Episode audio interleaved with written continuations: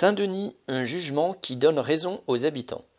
Vendredi 28 janvier, le juge prononçait la relaxe de deux jeunes de Saint-Denis accusés d'incitation à l'émeute, outrage, rébellion et violence sur trois policiers.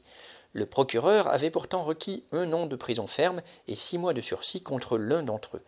Ce jeune était le frère de Yanis, mortellement blessé suite à une course-poursuite avec la police le 14 avril 2021 et décédé 49 jours plus tard de ses blessures.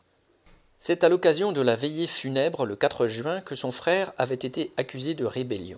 Cette veillée se terminait à 21h, heure du couvre-feu.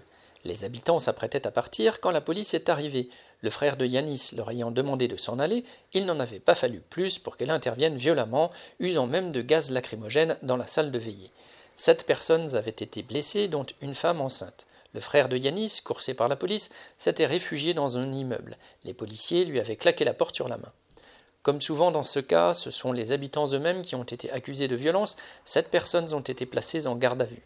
Pourtant, aucune charge n'a été retenue contre cinq d'entre elles, et les procès-verbaux des arrestations ont même disparu.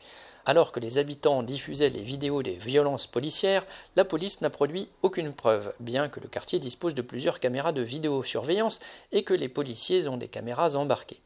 Trois d'entre eux ont prétendu avoir été blessés, mais n'en ont apporté aucune preuve. Pire, ils n'ont même pas daigné se présenter au procès.